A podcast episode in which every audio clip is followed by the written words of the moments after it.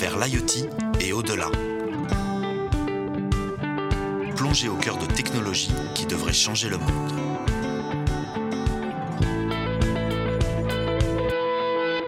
Sous le mystérieux acronyme IoT ou Internet des objets se cache une réalité mouvante, une multitude de technologies qui permettent de capter, transmettre et traiter des mégadonnées en croissance exponentielle. À travers cette série de podcasts, Microsoft, en partenariat avec Uzbek Erika, se propose de lever le voile sur cet ensemble de solutions qui ont, en réalité, déjà changé nos vies. Et pour en expliquer tout le potentiel, qui de mieux placé que celles et ceux qui développent au quotidien ce que nous appelons l'Internet des objets? Collaborateurs chez Microsoft, dirigeants d'entreprise, partenaires ou encore chercheurs spécialisés sur le sujet, ils et elles se croiseront donc à notre micro.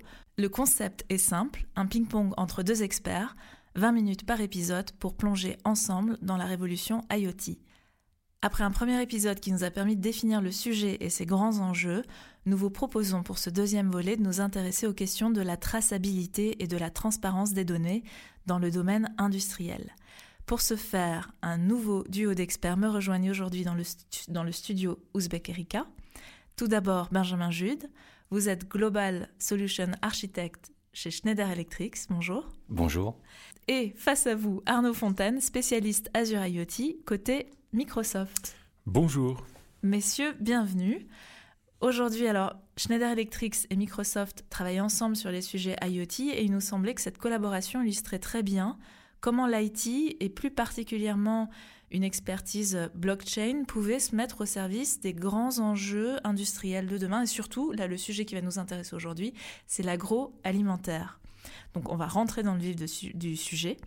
Et ma première question, elle va être pour vous, Benjamin Jude. Pourquoi cette notion de traçabilité est devenue aussi centrale pour un grand groupe comme euh, Schneider Electric eh bien, en fait, on va revenir un petit peu sur euh, l'origine d'un solution architect et qu'est-ce qu'il, quel est son métier. En fait, on doit définir et construire des solutions, des architectures pour nos clients et notamment nos clients de l'agroalimentaire. On s'est aperçu il y a quelques années de ça que nos clients, que ce soit les industriels ou les distributeurs, avaient toujours du mal à euh, rappeler des produits en quand il y avait des problèmes de contamination, par exemple. Et puis en parallèle de ça, donc euh, quelques années en arrière, la technologie, l'industrie 4.0, la blockchain, vous l'avez mentionné, euh, l'arrivée du cloud qui est maintenant de plus en plus accepté euh, par l'ensemble de nos, de, nos clients, tout un tas de technologies arrivaient, et notamment l'Internet des objets arrivait maintenant sur le marché et était de plus en plus, je dirais, utilisé et utilisable. et en parallèle de ça, on y reviendra certainement dans la suite de, de, de cette interview, le boom du e-commerce, les habitudes des consommateurs que nous sommes tous, avec une volonté d'avoir des produits de plus en plus transparents, dont la traçabilité est garantie, euh, de plus en plus éthiques, nous ont poussé il y a quelques années, hein, 4 ans à peu près, à démarrer euh, la construction d'une histoire autour de la traçabilité des produits agroalimentaires. Et alors, Arnaud Fontaine, euh, vous, vous êtes spécialiste Azure IoT, donc déjà en deux mots, c'est très bien si on peut expliquer ce que c'est euh, l'Internet des objets Azure oui, alors euh, l'Internet des objets pour Microsoft, c'est la capacité à connecter une grande diversité de capteurs, d'équipements plus ou moins intelligents avec la plateforme Azure. C'est ce que nous faisons avec Schneider depuis euh, plusieurs années. Alors tu as cité 4 ans Benjamin, mais ça fait pratiquement 10 ans que Schneider travaille avec Microsoft et sur l'IoT, c'est effectivement à peu près 4 ans également. et notre enjeu, il est de sécuriser pour l'ensemble de ces solutions Schneider, dont Traceability Advisor, sécuriser la manière dont on connecte des systèmes, des capteurs individuels, hein, pour suivre par exemple un conteneur, pour euh, euh, suivre la manière dont sont produits certains euh, équipements ou certains matériaux qui vont contribuer à la fabrication d'un produit complexe. la plupart du temps, on va connecter pour la première fois certains systèmes avec le cloud, ce qui euh, implique d'énormes enjeux en termes de contrôle d'accès à ces données, de la manière dont ces équipements vont se connecter au cloud. Hein, parce qu'on le voit qu'il y a d'énormes enjeux, enfin on va en parler, mais il y a d'énormes enjeux sur les modèles économiques qui sont derrière ces équipements connectés. Hein, la fiabilité des données va peut-être entraîner euh, euh, certains processus derrière qui engagent des, des, moyens financiers. Donc c'est un énorme enjeu que Microsoft porte pour Schneider de sécuriser ses plateformes. Mais parlons-en des enjeux financiers aujourd'hui pour Schneider Electric. C'est un, enfin, je sais que vous travaillez avec 21 des, plus, des, des 25 plus grandes euh, entreprise de l'agroalimentaire, euh, comment ça s'incarne? Alors oui, oui effectivement, hein. il, faut savoir que euh, quand, on a par exemple, on, va y revenir hein, sur Traceability Advisor qui a été nommé par, par Arnaud d'ores et déjà, qui est le nom de la solution. L'objectif, c'est par exemple de rappeler, euh, de rappeler un produit en cas de contamination. Un rappel produit, c'est tout simple, hein, c'est plusieurs millions d'euros potentiellement d'impact économique pour nos industriels et, nos distributeurs. Donc il fallait euh, trouver des solutions par rapport à, ça et faciliter peut-être le rappel de, de, ces produits. Et, et c'est toute l'histoire entre guillemets de traçability advisor où en fait on, peut et, vous allez voir au long de cet échange à quel point euh, les objets connectés euh, permettent de d'acquérir des données dans des endroits qui n'étaient euh, pas accessibles ou difficilement accessibles auparavant. Nous on parle de traçabilité de la ferme à la fourchette. Hein, dans le end-to-end traçability, c'est ça? Exactement. Voilà, end-to-end, ça fait un petit peu anglais tout ça, mais en français, nous on aime bien dire que ça part justement du champ, de la ferme, là où il y a les matières premières, ça passe inévitablement par l'usine.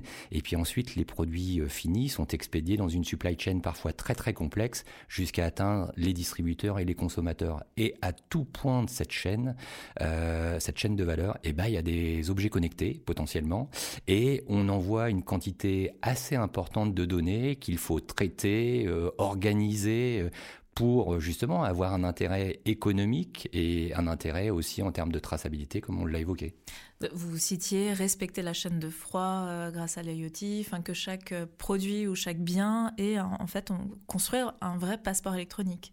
Alors c'est l'objectif. Hein. L'objectif, c'est d'arriver pour chaque produit agroalimentaire, encore une fois, d'arriver à établir son passeport électronique. À, quoi correspondent ces pages de passeport? Bah, Simplement des données qu'on est venu euh, collecter grâce à des capteurs euh, et enrichir donc chacune de ces pages. Certaines de ces pages sont relativement complexes. Hein. Quand on arrive au niveau de l'usine, vous imaginez bien qu'on a une quantité massive de données à, enregistrer, mais au fur et à mesure de la constitution de ce produit, eh ben on enregistre ces données et à la fin, on peut éventuellement partager un certain nombre de ces données euh, encrypté potentiellement dans une blockchain, on y reviendra sans doute, euh, avec un consommateur, avec un service qualité, avec les partenaires que l'on a. Euh, c'était ma, ma, prochaine question, la question de la blockchain. Pourquoi avoir choisi cette technologie et qu'est-ce qu'elle qu'est-ce qu'elle vous qu'est-ce qu'elle vous permet chez Microsoft en fait d'offrir? Alors moi, je pense que la blockchain, elle est surtout utile dans un contexte où il faut bien intégrer qu'on a de multiples intervenants. En fait, hein. on, a présenté, euh, le, je dirais, l'approche de bout en bout, mais dans les faits, euh, vous allez avoir différents opérateurs et différents intervenants dans cette chaîne de valeur. Et qui travaillent peut-être avec des écosystèmes, dans des écosystèmes avec des technologies oui, alors effectivement, Là, où Microsoft apporte certains points euh, intéressants aussi pour compléter la stratégie et la vision de, de Schneider, c'est c'est l'accès à tout un écosystème de fabricants d'équipements, de, capteurs, hein, pour pouvoir euh, peut-être démarrer avec une première expérience et petit à petit, avec euh, la maturité grandissante des clients de Schneider, c'est commencer à, étendre euh, le, champ d'activité qu'on va vouloir tracer. et là-dessus, on s'appuie sur un écosystème de, partenaires en termes d'IoT assez, assez riche pour aller choisir le bon équipement pour le bon use case. Euh, et, la blockchain vient euh, renforcer la confiance que tous ces intervenants se font mutuellement. Hein, ça, c'est très important parce que euh, on va parler derrière la traçabilité de la transparence sur telle et telle activité. Et, au fur et à mesure, je dirais, de l'évolution de, de l'opinion publique, de, de, en fait, de, des besoins de transparence qui vont évoluer, eh bien, en fait, notre solution et la manière dont on, on la déploie concrètement sur le terrain va s'adapter. On parle aujourd'hui de smart contracts. Qu'est-ce que c'est? Alors, les smart contracts dans une blockchain, c'est simplement euh, pouvoir, euh, entre guillemets, je le vulgarise comme ça, organiser, automatiser des fonctions euh, dans, dans, un, dans, dans, un monde IT. Hein, nous, nous, Schneider Electric, on pratique le monde de l'automatisme dans le monde de l'OT, hein, où on pilote des machines, on pilote des équipements, et ben on peut euh, organiser aussi un certain nombre de règles automatiques dans, dans le monde de l'IT à travers la blockchain. Je vous donne juste un exemple.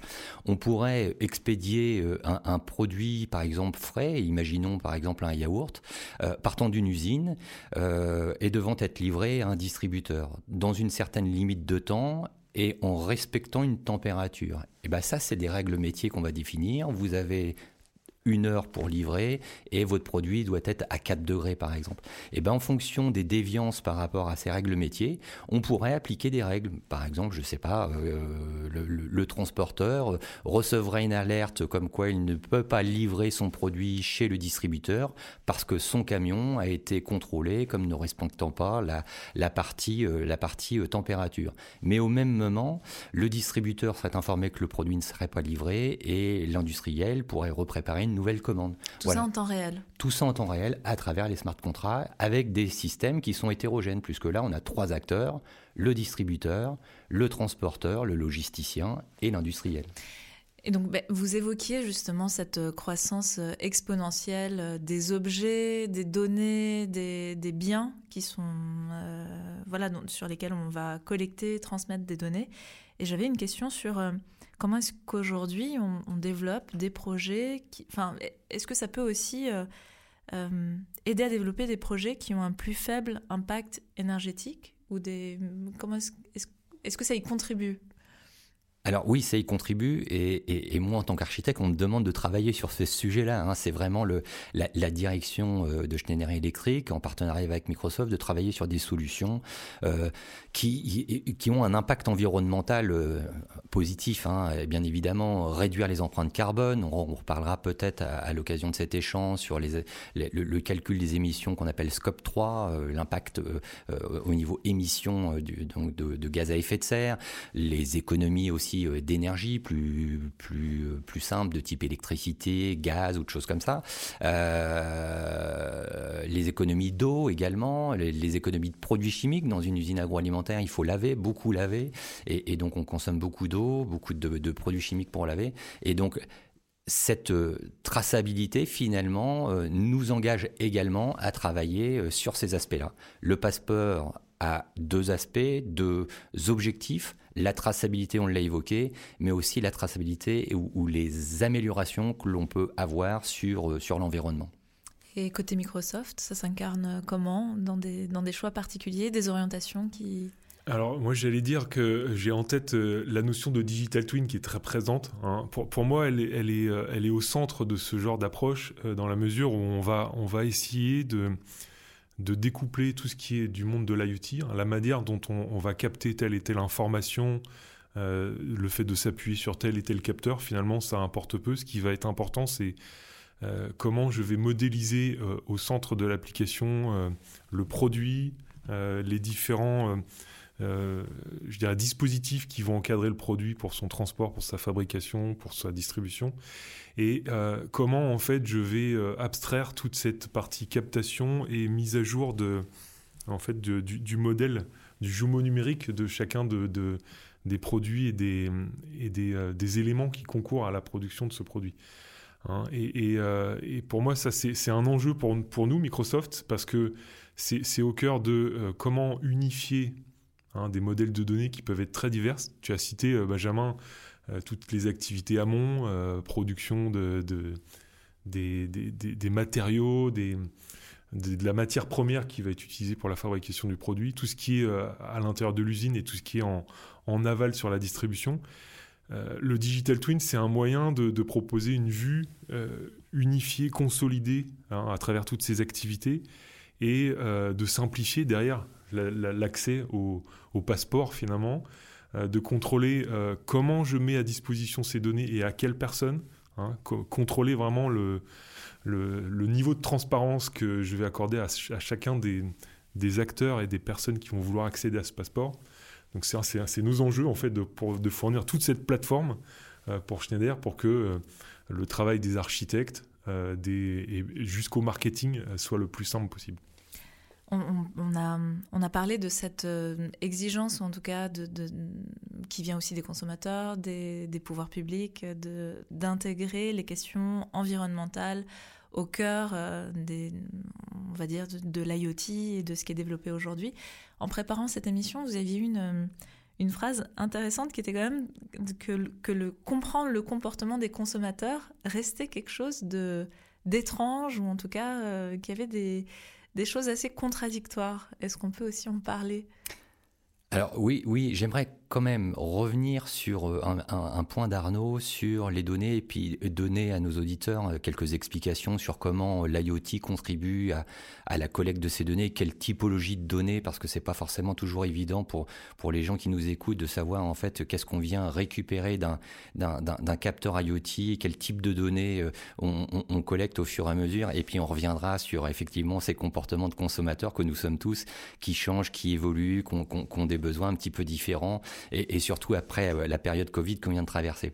Alors si je reviens un petit peu sur les exemples et, de, capteurs par exemple et, sur ma fameuse, je dirais, euh, phrase de la ferme à la fourchette, mhm. euh, ça commence à la ferme. Donc pouvoir connecter un capteur IoT qui va peut-être mesurer l'humidité d'un sol, le niveau d'un silo à grains dans une ferme, le niveau d'un tank calé dans une ferme également, ou la température du lait pour savoir si ce lait est bien conservé.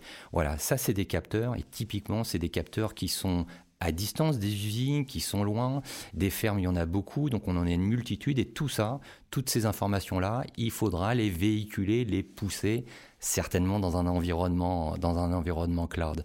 Ces matières, ces grains, ces, ce, lait est consommé ensuite dans les usines.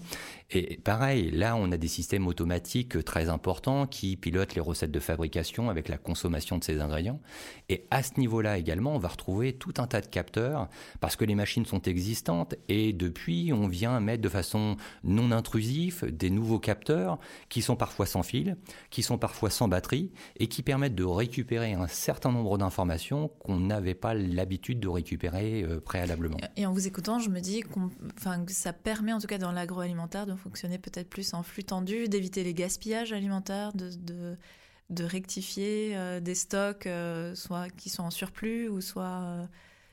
Alors, effectivement, mais, mais, mais, ça, je dirais, c'est un effet parallèle de notre activité mhm. dans le sens où on nous demande, et, c'est plutôt, c'est plutôt bien, et, j'ai plaisir à le faire, de travailler, d'aider nos industriels, encore une fois, à consommer moins d'eau, à avoir moins de pertes matière, à avoir euh, des, être vertueux d'un point de vue des, de, l'énergie qu'on consomme, donc réduire les consommations de vapeur, réduire les consommations d'électricité. Effectivement, tout ça euh, fait partie de, de l'histoire du passeport digital et de ce que l'on fait au quotidien euh, au, niveau des solutions qu'on développe.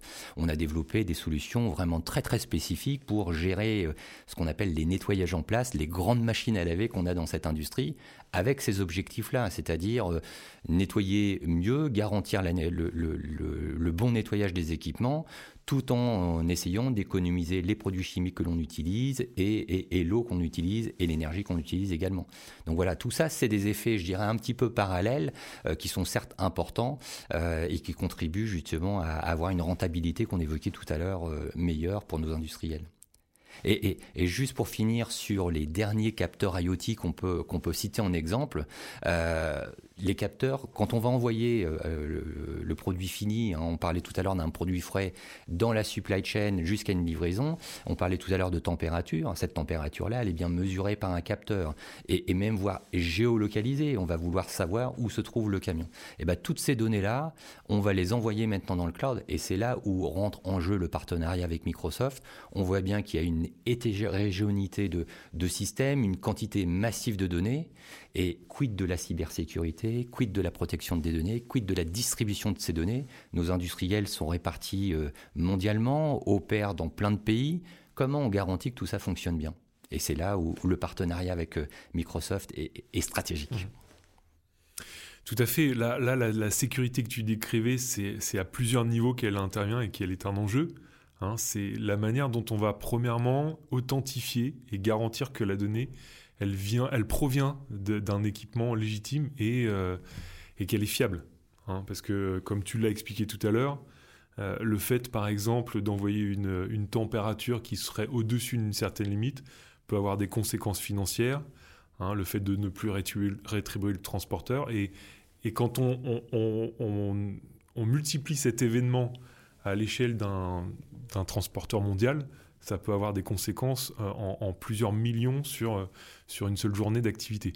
Donc c'est pour nous, c'est un enjeu extrêmement fort de fiabiliser euh, la remontée de cette donnée. de, du coup, ça veut dire mesurer la, manière dont les équipements se connectent et s'authentifient, la manière dont ils chiffrent leurs échanges, et ensuite garantir l'accès à ces données aux, services qui sont légitimement habilités à manipuler ces données. Et, on en avait parlé sur le premier épisode, euh, de plus en plus décentraliser, euh, rapprocher euh, enfin, le, stockage des données de la source, ou en tout cas réduire aussi cet impact-là.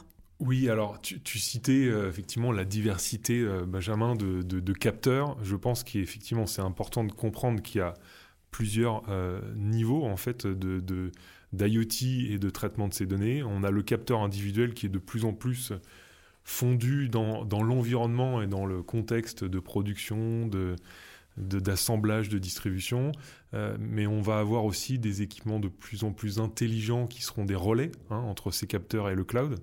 Hein, on parle de edge, euh, on parle de, capacité du coup d'analyse, de, de levée d'alerte, euh, de stockage, potentiellement de détendre ça avec des équipements qui ne sont pas forcément de l'IoT, mais je pense à des caméras connectées, par exemple, hein, pour pouvoir euh, capter plus d'informations, contextualiser, euh, apposer peut-être une, photographie, euh, une, prise en compte du contexte pour pouvoir faire une analyse a posteriori de ce qui s'est passé.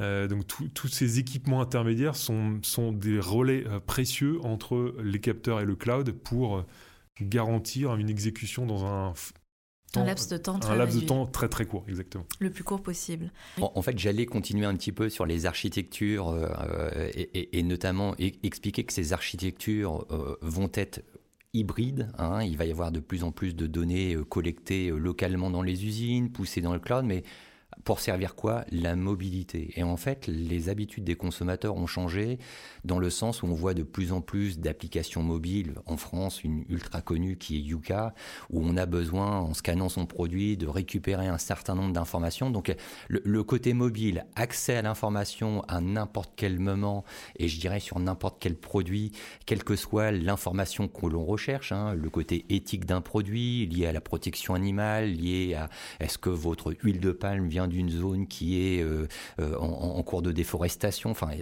maintenant, les consommateurs recherchent tout un tas d'informations de cette nature. Il faut donc construire ce passeport digital en conséquence et rendre ces disponibles ces informations sur des devices mobiles que sont des téléphones portables, des tablettes. Donc voilà encore une fois là où Microsoft rentre dans, le, dans, la danse, si j'ose m'exprimer ainsi, c'est ces données sont collectées massivement, stockées, mais disponibles à tout moment et à travers plein d'outils mobiles que le consommateur utilise maintenant au quotidien. Et j'allais dire, tu, as cité le mot éthique, ce qui est important de comprendre, c'est que pour chaque consommateur, le terme éthique ne veut pas forcément dire la même chose. Hein. Et, ce qui est intéressant de comprendre, c'est qu'on construit ensemble une plateforme qui est la plus ouverte et euh, extensible possible. Hein, pour pouvoir répondre à des besoins d'aller euh, tracer telle ou telle euh, activité qui n'était pas peut-être prévue et qui est spécifique à tel et tel client.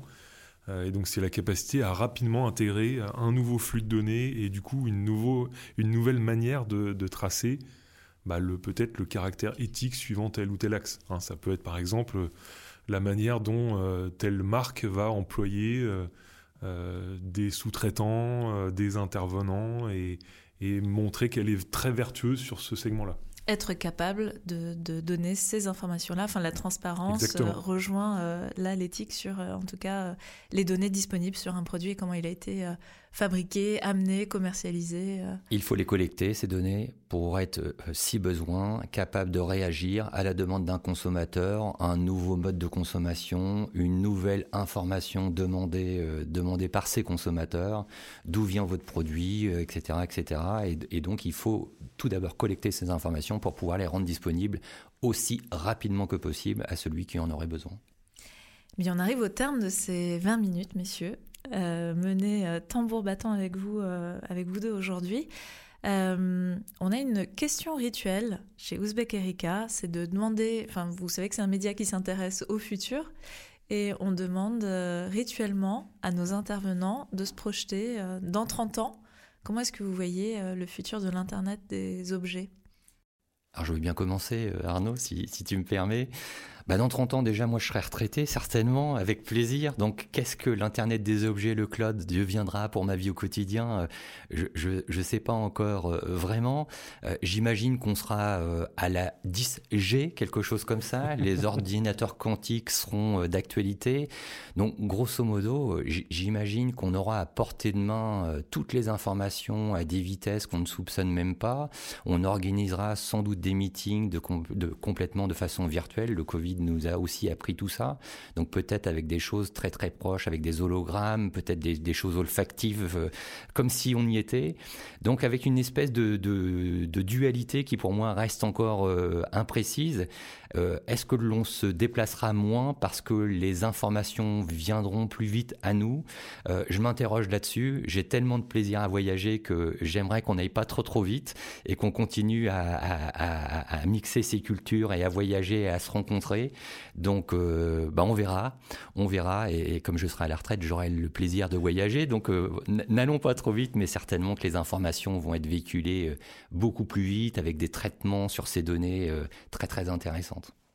Alors, moi, je suis optimiste, c'est tel que je vois le futur, c'est que je, vois que l'IoT jouera un rôle sensoriel, hein, va, va, va, capter de plus en plus, comme tu l'as cité, Benjamin, d'informations, d'événements et, et, je crois au, principe que, euh, en fait, on, va apporter des systèmes intelligents et euh, une intelligence collective. Hein, j'entends par là que un bâtiment, euh, un stade, enfin, tous ces écosystèmes qu'on a autour de nous vont vraiment devenir intelligents. Hein, aujourd'hui, on parle de smart building, mais très sincèrement, hein, on est encore loin d'un bâtiment réellement intelligent.